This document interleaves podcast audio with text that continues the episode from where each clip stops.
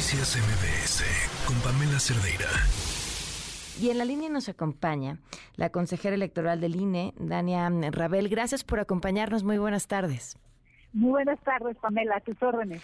Teníamos pendiente esta conversación, pero en lo que la logramos, pues sucedieron muchas cosas. Desde la semana pasada platicábamos cómo eh, los programas de opinión iban a ser parte del monitoreo de medios del Instituto Nacional Electoral, pero en lo que nos poníamos de acuerdo, pues el tribunal prácticamente ya ha hecho esto para abajo retomemos, ya no se va a hacer, pero ¿qué pasó en medio? ¿Cuál era la intención? ¿Por qué? ¿Por qué, por qué se llegó hasta ahí?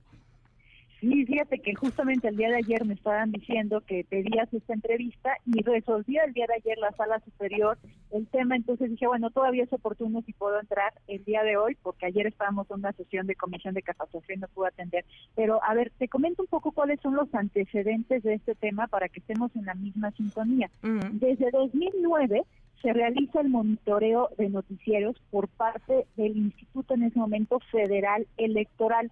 Esto derivó de la reforma electoral que estableció un nuevo modelo de comunicación política después de lo que ocurrió en las elecciones de 2006 y que llevó a una reforma constitucional en 2007 y reforma legal en 2008, ¿no? Entonces, a partir de 2009 el instituto ha hecho este tipo de monitoreos, no exactamente como lo que se estaba proponiendo ahora y en un momento me detengo en eso, pero sin embargo sí tenemos ya una disposición legal en el artículo 185, numeral 1 de la Ley General de Instrucciones y Procedimientos Electorales, que dice expresamente que el Consejo General del INE debe de realizar el monitoreo de las transmisiones sobre precampañas y campañas en los programas de radio y televisión que difundan noticias. Así lo hemos hecho desde entonces.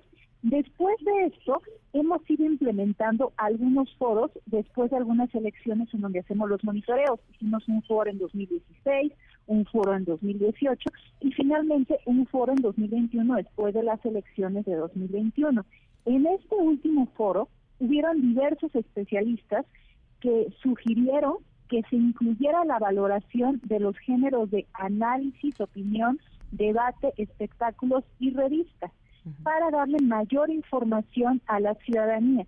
Entonces, aunque nunca lo habíamos hecho así, tomando también estas opiniones de personas expertas, decidimos el 7 de julio emitir un acuerdo en donde por primera vez incluyamos la valoración de programas de debate, opinión, análisis, revista o espectáculos. El objetivo era dar a conocer el sentido de las opiniones, simple y sencillamente eso sin que esto tuviera un efecto vinculante y mucho menos que se buscara sancionar a las personas por sus opiniones. Únicamente que la gente pudiera valorar que en X programa a lo mejor se estaban emitiendo opiniones negativas en contra de alguna candidatura en mayor medida que otra, etcétera, que tuviera nada más esa información la ciudadanía. ¿De qué le sirve? perdón la interrupción. Digo, eh, eh, evidentemente ya no va a pasar, pero, pero me genera la duda. ¿De qué le sirve a la ciudadanía esa medición? Porque siento que en un ambiente de polarización en el que estamos, eh, si yo te doy un dato tan frío como el 53% de sus opiniones fueron negativas, pero ni siquiera conoces el contexto de las opiniones, eh, es muy fácil encasillar o que, claro, el INE no lo va a sancionar, pero que los que se sientan afectados sí lo puedan utilizar. A ver, yo creo que de lo que les sirve a la ciudadanía a final de cuentas es tener información que pueda pues también darles más elementos a lo mejor para lo que quieren ver, lo que no quieren ver o incluso pues para que puedan hacer ponderaciones eh, y ver todo lo que nosotros estábamos monitoreando. A final de cuentas, poner en consideración de la ciudadanía esta información es darles mayores elementos y ya decidirá la propia ciudadanía cómo los va a procesar para en su momento a lo mejor no solamente lo que quiere consumir, sino pues el sentido de su voto, este razonar eh, la posibilidad de su voto, etcétera. Pero el punto era únicamente ese, dar mayor información a la ciudadanía, porque también una de las voces que tuvimos en este foro de 2021 eran de personas que se habían dedicado a la defensa de la audiencia y que nos decía, mm. es importante que esta información se dé a conocer a la gente.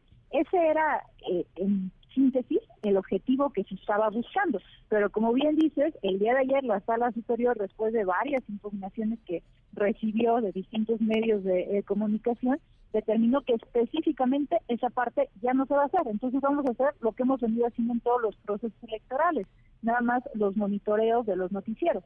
Ahora, ¿esos monitoreos incluyen la calificación de las opiniones y comentarios o ya no? Nada más son las menciones.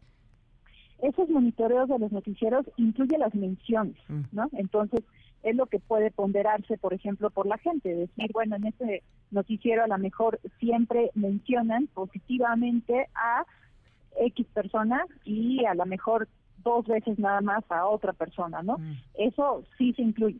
Ok, pues te agradezco mucho que, digo, no se dieron los tiempos, pero la, explicación siempre es eh, válida e importante para el público que nos escucha. Te agradezco mucho que nos hayas acompañado. Noticias MBS con Pamela Cerdeira.